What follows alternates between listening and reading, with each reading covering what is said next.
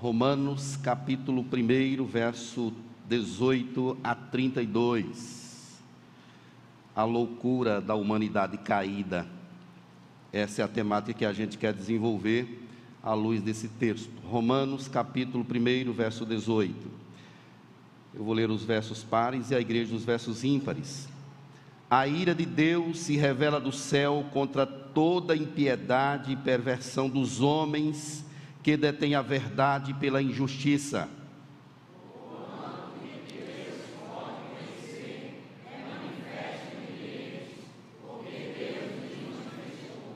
Porque os atributos invisíveis de Deus, assim o seu eterno poder, como também a sua própria divindade, claramente se reconhecem desde o princípio do mundo, sendo percebidos por meio das coisas que foram criadas. Tais homens são, por isso, indesculpáveis.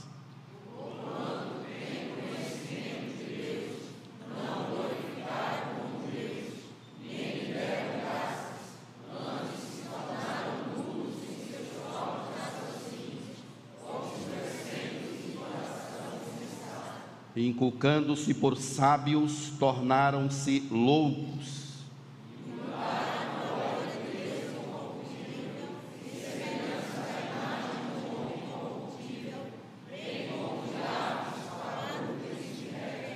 Por isso Deus entregou tais homens à imundícia, pelas concupiscências do seu próprio coração, para desonrarem o seu corpo entre si.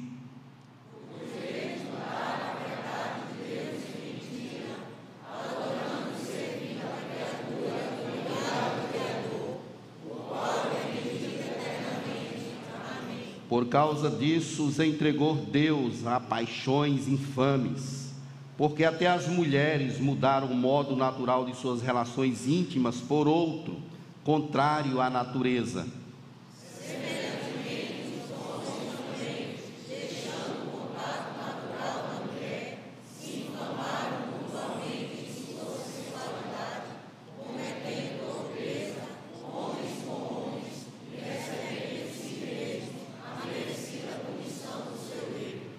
por haverem desprezado o conhecimento de Deus, o próprio Deus os entregou a uma disposição mental reprovável para praticarem coisas inconvenientes.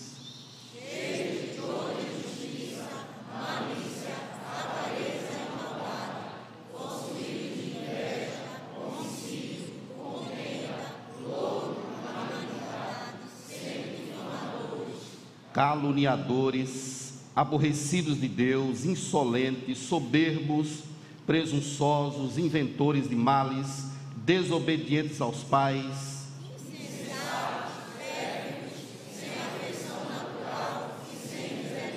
Todos, o 32. Ora,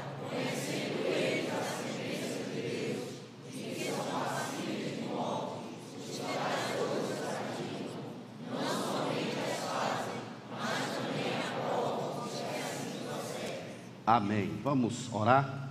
Pedir a JP para fazer essa oração. Oremos. Ao Senhor, como o Senhor é bom, Pai. Nós cantamos aqui, Senhor, acerca da tua misericórdia, da tua santidade, Senhor. E nós acabamos de ler, Pai, o quanto que nós somos falhos, Senhor, por causa do pecado. Então restaura, Senhor, o nosso coração, Pai. Restaura, Senhor, nossa vida nós consigamos viver, Senhor, de acordo com o teu propósito, Pai. E a gente seja sal e luz aqui na terra, Senhor. E a gente professe o teu nome onde quer que a gente vá, Senhor. Abençoa as finanças, Pai. Abençoa cada família aqui presente, Senhor. Amém. Ó Pai, nós queremos que o Senhor é rei sobre todos nós, Senhor. Glórias a Ti. Então, Pai, faz com que cada vez mais, Senhor, nosso coração reconheça esse reinado de amor que subsiste em Ti, Pai. Ó Senhor, que cada dia mais a tua igreja cresça, floresça e frutifique, Senhor, para a tua obra, Pai. E somente para a tua obra, Senhor. Cuida de nós, Pai. Abençoa o Humberto que vai pregar agora, Senhor. Ó Pai, que o que sair da boca dele, Senhor, toque os nossos corações, Senhor, porque é coisa vinda do teu Espírito, Pai. E da tua palavra, Senhor. Então nos dá o discernimento, nos dá a sabedoria para saber entender, Senhor, cada coisa que vai ser dita aqui, Pai. Nos abençoa, Senhor, cuida de nós. Obrigado por tudo, em nome de Jesus. Amém. Podem sentar, queridos. Meus amados, uma das demonstrações do amor de Deus por nós é não deixar a nossa vida sobre o nosso próprio cuidado. Isso é uma demonstração de amor de Deus. É quando Ele mesmo resolve direcionar os nossos passos, colocar contenções. Mas quando Deus quer exercer justiça, que a justiça dele é tão santa quanto o seu amor, ele deixa o homem fazer aquilo que apraz o seu próprio coração. E quando acontece isso, o homem ele entra numa ruína inimaginável. A gente quer mostrar nesse texto como Deus fez isso, como Deus reagiu à loucura da humanidade. Essa foi a forma, se vocês observaram bem no texto, Deus, é, e esse texto inspirado pelo Espírito está repetido três vezes, que Deus entregou esses homens a uma a si mesmos. Esse é o sentido da palavra. Deus os entregou, deixando seguir os seus próprios caminhos. É uma forma de Deus né, responder à malignidade do coração deles. Então vamos entrar nesse texto falando um pouquinho sobre a loucura da humanidade caída. Vamos entender, antes de tudo, um pouquinho da, do contexto dessa carta. Paulo escreveu essa carta no ano 58 e ele objetiva né, fazer uma parceria com a igreja de Roma para ir às missões na Espanha. Então, esse é o objetivo primário dessa carta. E Paulo se apresenta como servo, chamado como apóstolo. Ele fala sobre o conteúdo da sua mensagem, que é Cristo, a ressurreição, a graça. Então, esse é o conteúdo da mensagem que Paulo está anunciando. E aí, no verso 17 da, aí do capítulo 1, nós temos o assunto da carta, da carta toda. Aí está o assunto. A justiça de Deus se revela no Evangelho de fé em fé, como está escrito: o justo viverá pela fé. Esse é um versículo né, que é citado também em Abacuque, em Gálatas também, em Hebreus. E Paulo está dizendo aqui que o assunto que ele está tratando é sobre justificação pela fé. A justiça que vem de Deus, que chega através do Evangelho. Percebemos no verso 16 que pois Deus não me, não, pois, não me envergonho do Evangelho, porque é o poder de Deus para a salvação de todo aquele que nele crê, primeiro do judeu e também do grego. Então vejam que a justiça de Deus, ela está implícita no Evangelho. Ela se revela através do Evangelho. Mas não apenas isso. A ira de Deus também se revela dos céus. É o que diz aí o verso 18, já começando aí a nossa tratativa. Acho que esse microfone está me atrapalhando aqui, está descendo.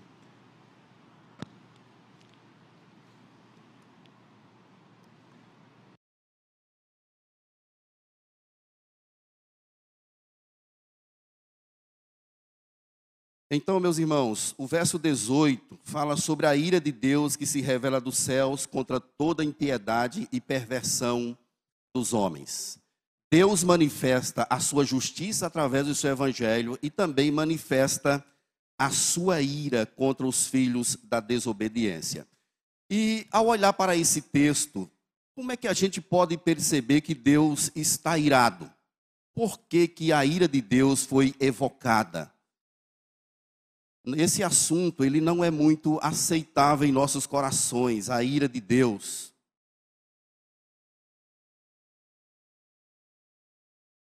Não é um assunto tão popular, tão aceitável.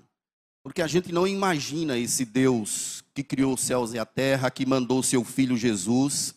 A gente não imagina que ele possa de fato se irar. Mas a ira de Deus, ela é tão santa quanto o seu amor. Por que, que Deus está irado? O próprio texto nos responde isso, dizendo que Deus está irado porque ele se manifestou e foi desprezado. Deus foi rejeitado. Ele mostra a si aos homens, mas os homens não o querem. O rejeitam, o desprezam. E a gente percebe aí, a partir do verso 18 até o verso de número 23, a história dos homens começa muito bem. Deus se relaciona com eles. Deus vai ao encontro deles, os ama, os protege, os guarda. Mas estes homens, eles viram as costas para o Senhor. Eles não querem saber. Deus se revela através da criação. Veja o verso 19: Porquanto que de Deus se pode conhecer, é manifesto entre eles, porque Deus lhe manifestou. Então Deus se deixou conhecer. Deus se revelou. E como foi que Deus fez isso? Através das coisas que foram criadas. Olha o verso 20. Os atributos, porque os atributos invisíveis de Deus, assim o seu eterno poder, como também a sua própria divindade, claramente se reconhece desde o princípio do mundo, sendo percebidos por meio das coisas que foram criadas.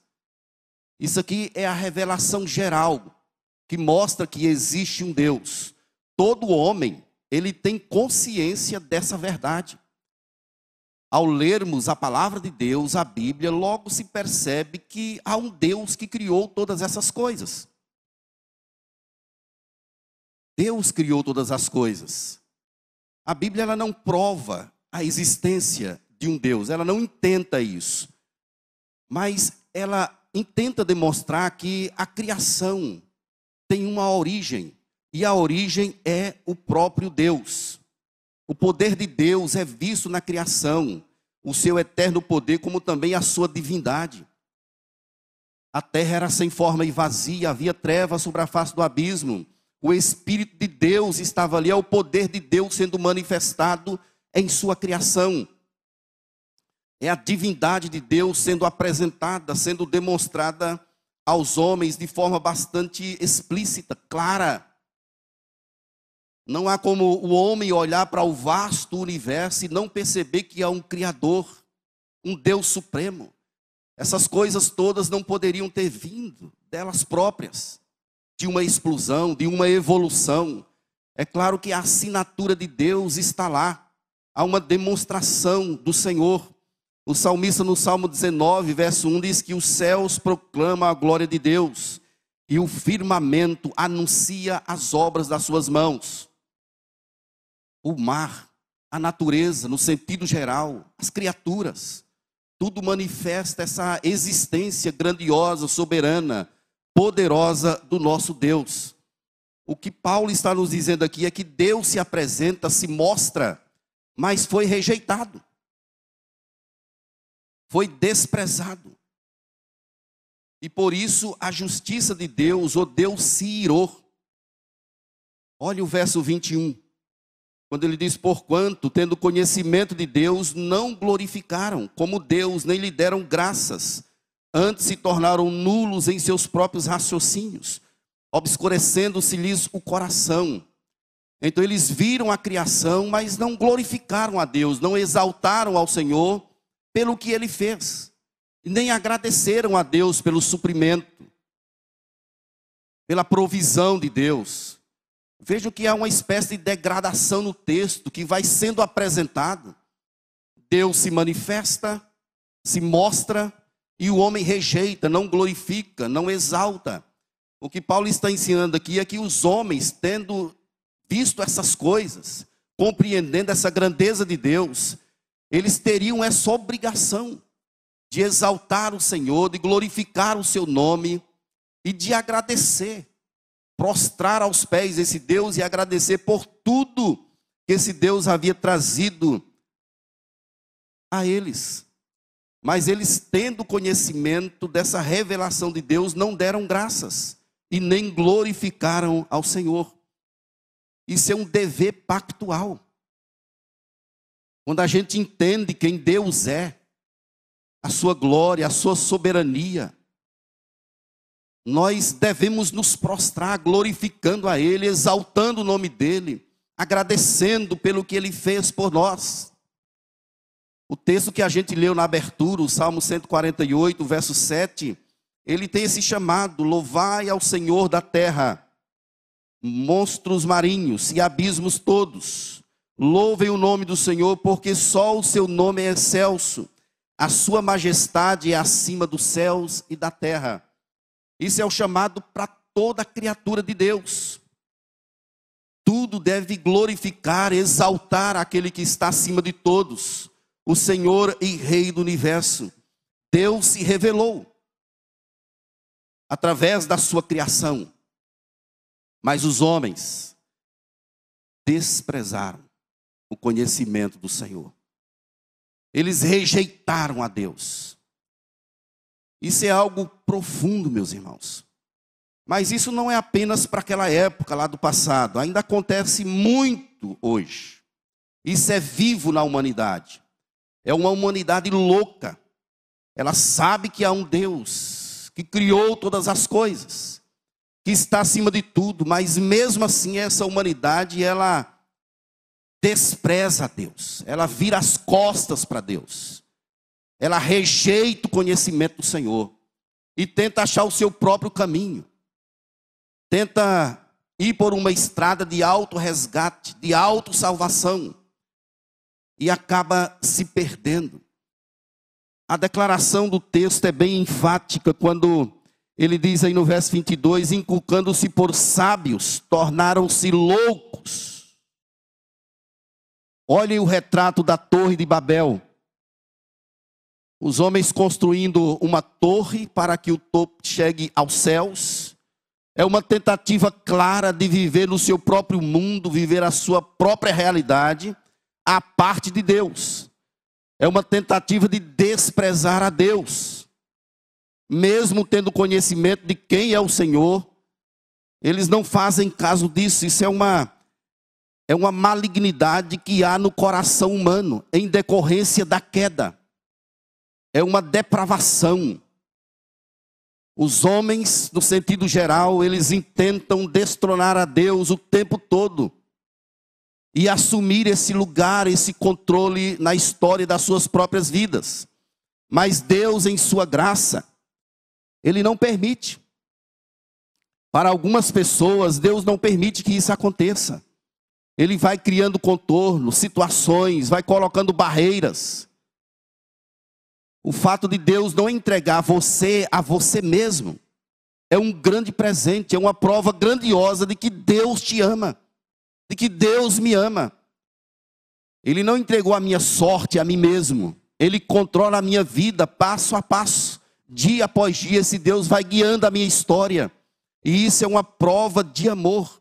E eu devo perceber essa demonstração de Deus e glorificá-lo, exaltá-lo, louvá-lo com toda a força do meu ser, prostrar-me aos pés dele e agradecer pelo que ele tem feito em minha vida. Mas vejam que os homens eles vão nessa degradação, tornando-se loucos, querendo ser sábios, tornam-se loucos. E o texto diz aí que eles antes se tornaram nulos. Verso 21, em seus próprios raciocínios. E depois o coração foi tomado de escuridão, obscurecendo-se-lhes o coração insensato. Ele vai aí, meus irmãos, nessa espécie de degradação. E o verso 23, ele culmina com uma espécie de ápice dessa perdição da humanidade, dessa loucura que os homens fazem mudaram a glória do Deus incorruptível em semelhança de imagem do homem corruptível, bem como de aves, quadrúpedes e répteis. O que está dizendo aqui é que o homem criou o seu próprio Deus. Desprezou o Deus de verdade, o soberano, o Senhor dos céus e da terra, e criou o seu próprio Deus. quebrando assim o princípio que Deus estabeleceu desde Gênesis, para que o homem, o servo de Deus, mantivesse o seu olhar nele. Deus exige exclusividade, mas os homens eles fazem, constroem os seus próprios deuses. E o texto ele tem essa direção dizendo que é imagem de homem corruptível, de aves, aves, quadrúpedes e répteis, mostrando essa degradação da humanidade que se envereda pelo caminho da idolatria. A gente tem dito aqui recorrentemente na igreja que a adoração a ídolos não acontece apenas através da veneração de imagens de escultura. Ela pode acontecer de diversas formas, inclusive quando a gente estabelece homens, estruturas, instituições como sendo deuses. Há uma rivalidade grande contra o Deus verdadeiro, o Senhor da história, aquele que está acima de todas as coisas. Se nós não tivermos cuidado, queridos, nós acabamos criando imagens que substituem o Deus de verdade. E isso não acontece fora de nós, acontece dentro do nosso próprio coração. Por isso devemos estar rendidos o tempo todo, glorificando, exaltando o Senhor da nossa vida, pedindo a Ele para sondar o nosso ser, a fim de que não sejamos levados por aquilo que Deus abomina. E como é que Deus então reagiu a essa atrocidade toda cometida pelos homens.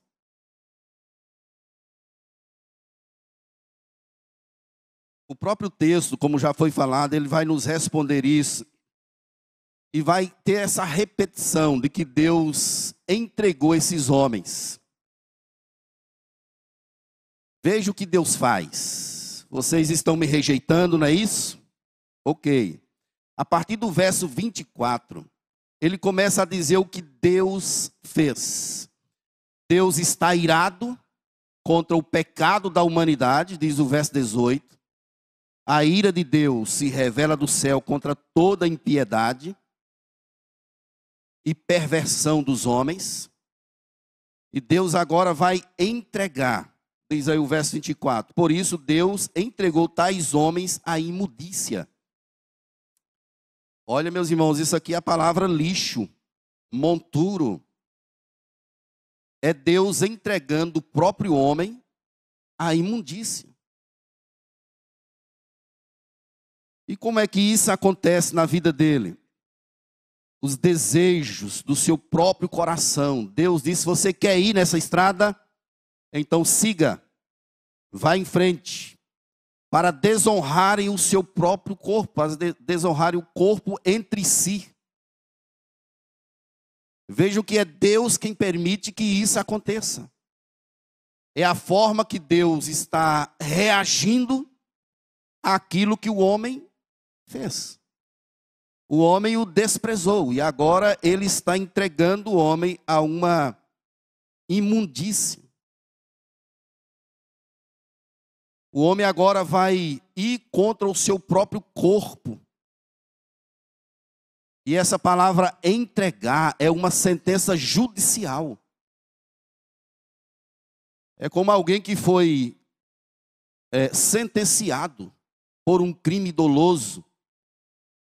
E agora essa pessoa está sendo entregue para cumprir a pena que lhe foi imposta. Esse é o sentido aqui de entregar. Ele entregou o homem a ele próprio. Ele não entregou o homem a Satanás, ao mundo. Ele entregou o homem a ele mesmo, aos seus próprios desejos, às suas próprias inclinações. Então o homem desenfriou-se na questão da sexualidade, diz aí o verso 4 o verso 24. É isso que está de, de, dizendo aqui: Deus entregou tais homens à imundície. Ele vai cometer torpeza contra o seu próprio corpo, ele vai fazer coisas vergonhosas. Eles mudaram a verdade de Deus em mentira, diz o verso 25, adorando e servindo a criatura em lugar do Criador, o qual é bendito para sempre, eternamente. Então a primeira coisa que Deus faz é entregar esses homens a uma sexualidade desenfreada, para seguir o seu próprio caminho, o seu próprio desejo. E ele vai se matar em relação a isso. E vai ser condenado eternamente, porque ele é responsável por aquilo que faz. Ele desprezou a Deus. E Deus o entregou à imundície. Olha o verso 26, tem uma segunda palavra que aparece aí por causa disso, porque o homem adorou a criatura, ao invés de adorar o Criador, Por causa disso, Deus os entregou a paixões infames. Isso é a paixões vergonhosas. É Deus quem permite, porque aí ele vai dizendo: até as mulheres mudaram o modo natural de suas relações íntimas por outro, contrário à natureza. Essa expressão significa que Deus estabeleceu um princípio na criação, lá no Éden. Mas por causa da dureza do homem, Deus entregou essas pessoas a essa dissolução chamada de paixões infames. E começa pelas mulheres, que elas mudam o modo natural das suas relações íntimas elas estão expostas, entregues a elas mesmas. Por outro, contrário à natureza, contrário àquilo que Deus quer. Está havendo aqui uma subversão do querer de Deus, da vontade de Deus, e o homem está entregue a ele próprio. O verso 27 declara que os homens também. Semelhantemente, os homens também deixando o contato natural da mulher, se inflamaram mutuamente em sua sensualidade, cometendo torpeza homens com homens, e recebendo em si mesmos a merecida punição do seu erro. Vejam que aqui o texto está chamando de paixões infames. É algo que Deus abomina. É algo que a palavra de Deus despreza. É algo que e fere o coração de Deus. A vontade de Deus não é essa para a sua criatura, mas a criatura que, tendo desprezado o conhecimento de Deus, Deus entrega a essas paixões infames.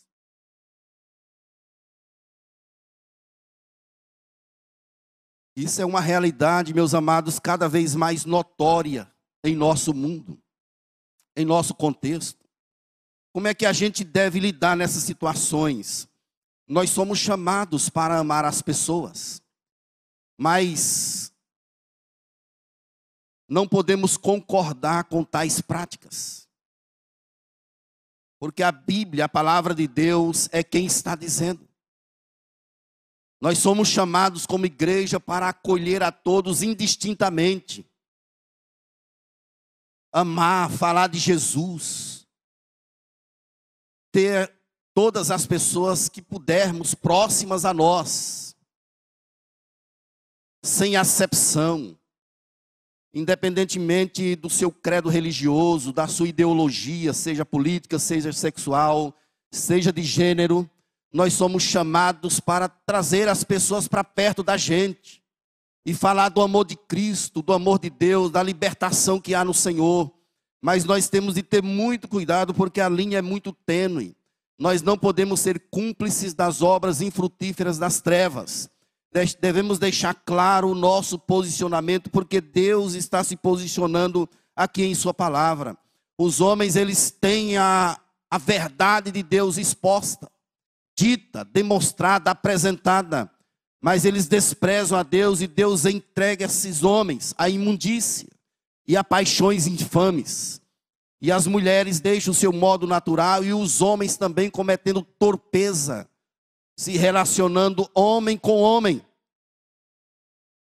E eles recebem o justo castigo de Deus. Meus queridos, eu disse na abertura dessa pregação que uma das formas de Deus demonstrar amor por nós é Ele não nos entregar a nós mesmos. Se Deus fizer isso comigo ou com você, a gente se perde rapidinho. Nós somos tomados e levados para o lixo. Nós somos tomados e passamos a nos alimentar de coisas que desagradam e afrontam ao Senhor. É por isso que Deus não nos entrega a nossa própria sorte. Ele vai colocando contenções na nossa vida, tudo isso são atos de amor do Senhor para com cada um de nós. Mas o texto prossegue ainda. E o verso 28, ele diz assim: Por haverem desprezado o conhecimento de Deus, o próprio Deus os entregou a uma disposição mental reprovável.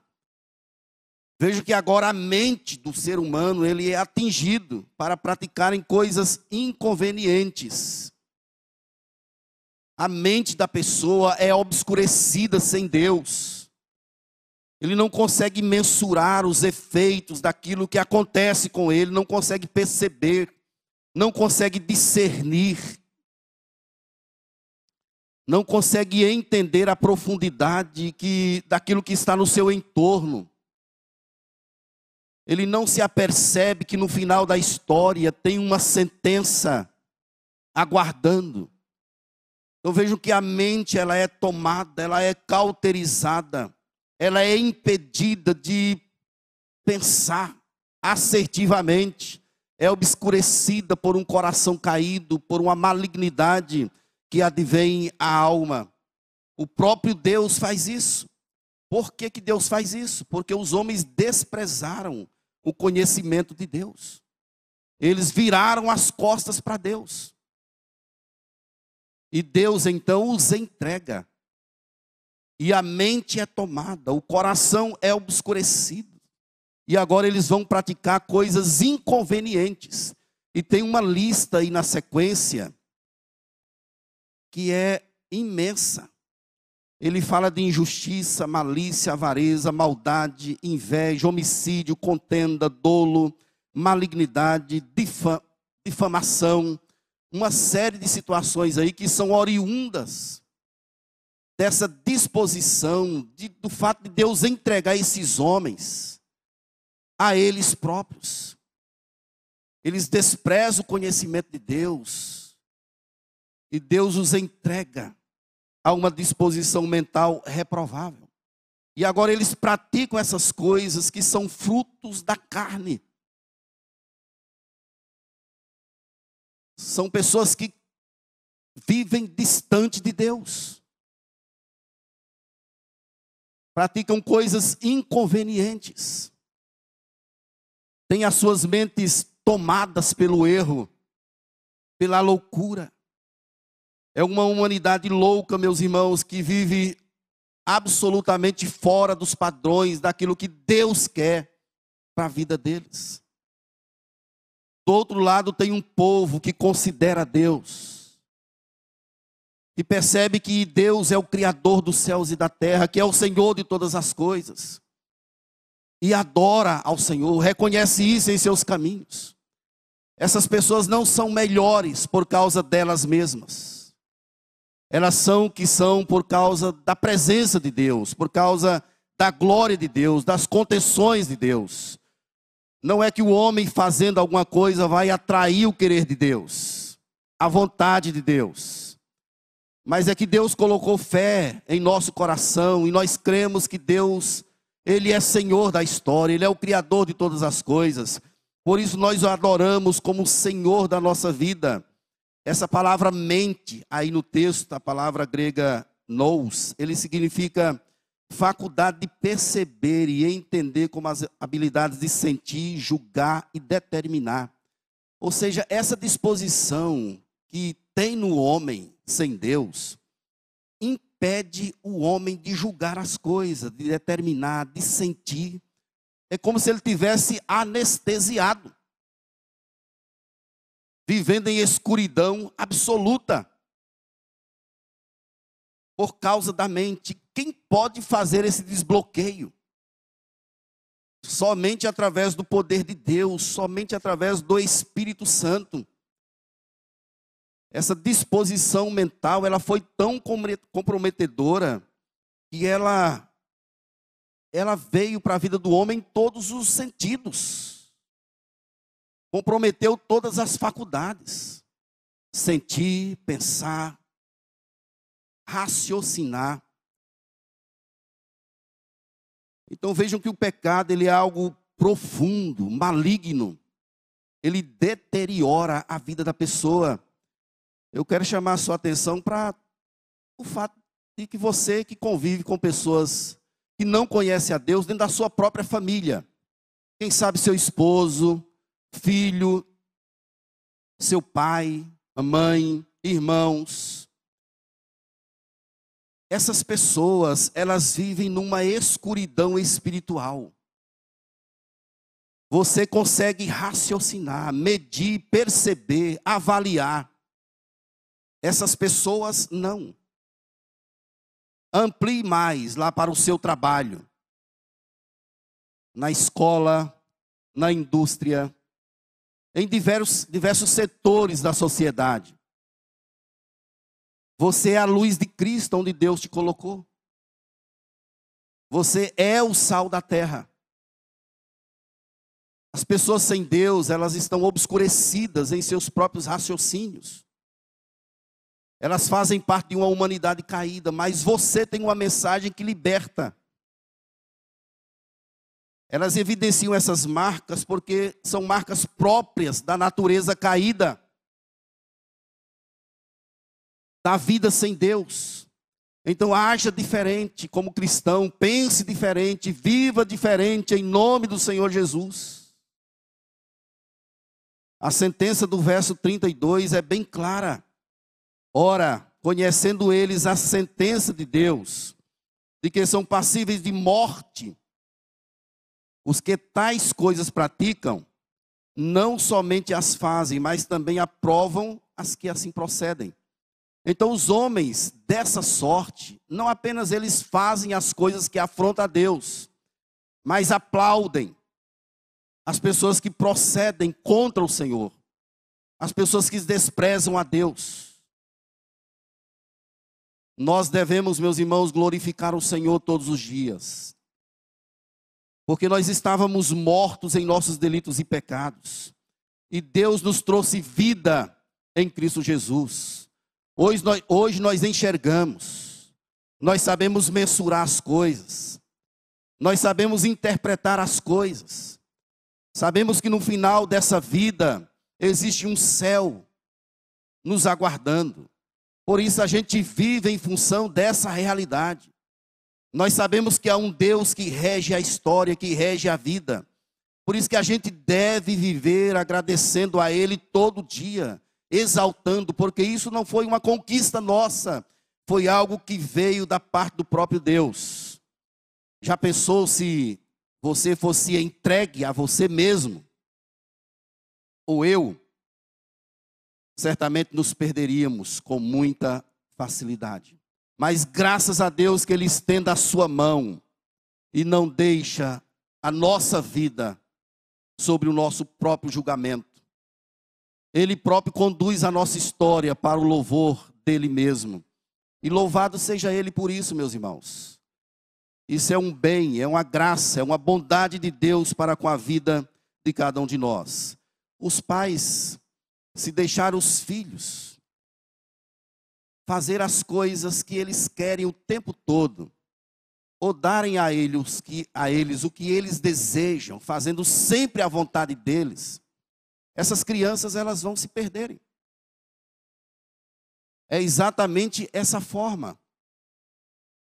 Se Deus deixar o homem por ele próprio, ele se perde. É por isso que desde o início, desde a criação, Deus ele vai cuidando do homem. Ele visita mesmo o homem pecando, mesmo o homem afrontando a Deus, Deus vai preservando o homem. O descendente, Deus vai guardando, Deus vai operando na vida do homem. É por isso que ele olha para Noé e guarda a família de Noé. Ele chama Moisés. Ele cuida de Caim, mesmo tendo Caim pecado. E a história vai sendo prosseguida exatamente dessa forma. Deus vai preservando um descendente para a glória dele. Porque ele sabe que se ele deixar o homem, se ele entregar o homem, o homem se perde. E aqui, meus irmãos, eu quero guardar algumas coisas em meu coração e no seu coração. Umas verdades sobre o que esse texto nos apresenta, algumas aplicações. A primeira delas é que todos os homens têm consciência da presença de Deus. Todos indistintamente. Todos nascem com essa consciência de que há um Deus. Ele adora a Deus ou adora outra coisa qualquer. mas ele tem essa ciência, ele tem esse conhecimento, essa sensação no seu coração de que há um Deus, Criador dos céus e da terra, que manifestou o seu poder. E é exatamente isso aqui que torna um homem indesculpável. Essa consciência da presença de Deus e a revelação da presença do Senhor através da sua criação. Deus se demonstra. Então, os homens perante Deus, eles são indesculpáveis. Se eu encerrasse essa pregação aqui, ficaria um pouco obscuro. Porque Paulo começa essa tratativa aqui em Romanos, no verso 18, ele vai até o capítulo 3, verso 20, falando a mesma coisa. O que ele vai mostrar aqui é que os homens estão perdidos sem Deus. Absolutamente perdidos sem o Senhor. Mas todos têm a consciência da presença de Deus, também por causa da revelação geral. Por isso, o homem é indesculpável. Tanto judeus quanto gentios são indesculpáveis. A sentença é de que todos pecaram e carecem da glória de Deus. O homem, no sentido geral, ele é indesculpável perante o Senhor. Uma segunda questão é sobre a capacidade humana de rejeitar o Criador. Vejam a malignidade que há no coração do ser humano ele é capaz de perceber tudo isso, a grandeza, o poder, a glória de Deus, e mesmo assim rejeitar, não querer, desprezar o conhecimento de Deus. O pecado, irmãos, ele atingiu o ser humano, não foi algo de somente, superficial. Ele atingiu o ser humano de forma profunda o mais que se possa imaginar. Tanto é que Jesus teve de vir morrer no lugar do homem. O pecado foi algo assustador. O homem caiu, mas há uma capacidade na humanidade sem Deus de rejeitar o Criador, de desprezar a Deus mesmo tendo consciência, mesmo vendo a criação de Deus. As pessoas inventam os seus caminhos, tentam percorrer as suas próprias estradas e acabam se perdendo. O homem ele é capaz de cometer atrocidades, ele é capaz de rejeitar o seu próprio criador. Ele é capaz de adorar a criatura, de fazer imagens, de estabelecer ídolos de todas as formas para substituir o seu Criador. É uma disposição reprovável que há no coração da humanidade sem Deus. Mas uma terceira questão, meus irmãos, uma terceira aplicação é que a justiça de Deus, ela sempre vem. A ira de Deus se revela dos céus. A justiça de Deus é tão santa quanto o seu amor. Na mente de muitos, não é possível Deus mandar as pessoas para o inferno. E tem doutrinas de alguns segmentos religiosos que sustentam isso. E pregam um Deus de amor. Mas a Bíblia fala muito sobre a justiça de Deus, sobre a sua ira, sobre esse Deus que um dia mandará muitos para o inferno. O amor de Deus é algo grandioso, mas a justiça de Deus na mesma proporção. O Deus que diz assim: Vinde a mim. É o mesmo Deus que diz: Afastai-vos de mim, maldito, para o fogo eterno. É o mesmo. Por isso, alguns fazem uma dissociação entre o Novo Testamento e o Antigo Testamento. É como se o Deus do Antigo Testamento fosse um Deus severo, que mata, que despreza, que manda matar.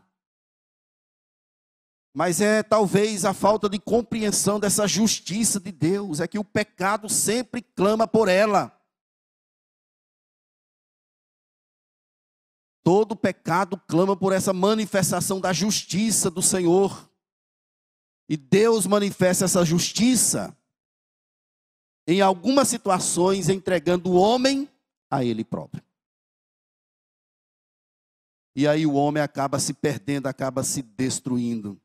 Mas, meus queridos, finalmente, eu quero dizer a vocês sobre o braço estendido de Deus. Se a gente ampliar esse texto, pegando o pós-texto dele, a gente vai perceber que o braço de Deus está estendido. É exatamente por isso que um, dos assuntos dessa carta é sobre a justificação através da fé. É a graça de Deus que se manifesta na vida de homens pecadores, que estão perdidos. É o braço de Deus estendido através do seu Filho Jesus Cristo. É por isso que Jesus veio ao mundo, morrer em nosso lugar, para dar-nos oportunidade de nos achegarmos a Ele através da cruz.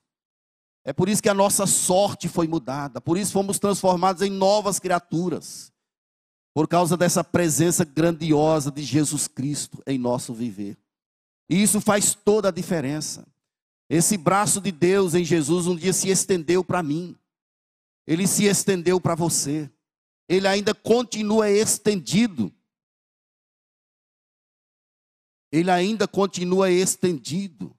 E muitos hão de tocar nas mãos de Jesus, muitos hão de recebê-lo como seu Salvador, e muitos ter, serão transformados pelo poder do Evangelho, por essa justiça de Deus que é aplicada ao coração dessas pessoas, como aconteceu comigo e como aconteceu com você.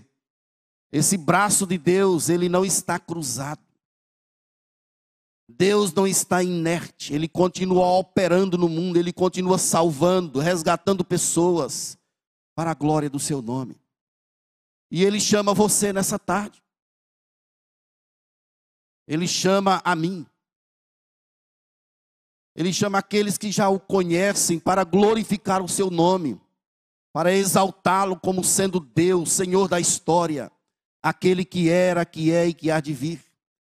E ele chama você que ainda não o conhece, para tê-lo como seu Salvador, para tê-lo como seu Senhor. Venha,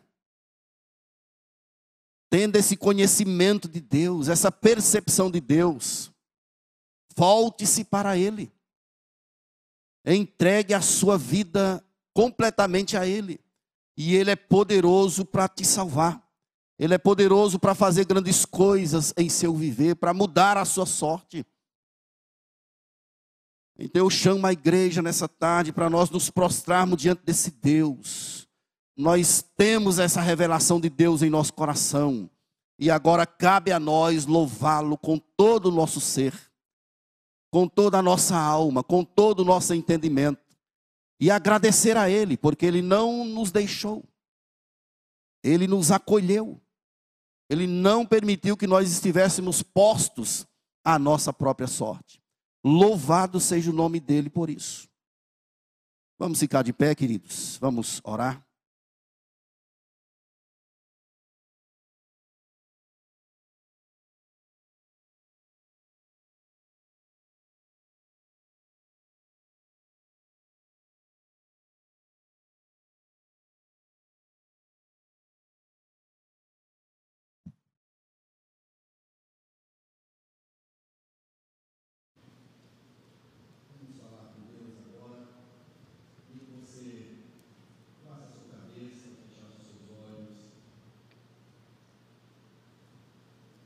Agora da gente refletir. A humanidade está caída, mas aprove a Deus, por sua graça e bondade, resgatar um povo e separá-lo para a glória do seu nome. Louvado seja Deus, porque nós somos parte, fazemos parte desse, dessas pessoas que foram alvos da bondade, da misericórdia e da graça do Senhor. E eu quero chamar você para louvar, para exaltá-lo, para glorificá-lo, para declarar as maravilhas dele em sua vida. Mas aproveite o momento também para orar por tantas pessoas perdidas. Há muitos sofrendo. Peça ao Senhor para estender o seu braço gracioso, resgatando essas vidas, essas ovelhas que, quem sabe, estejam vivendo uma vida dissoluta, entregues a elas próprias quem sabe elas sejam despertadas pelo poder, pela glória, pela presença do Senhor.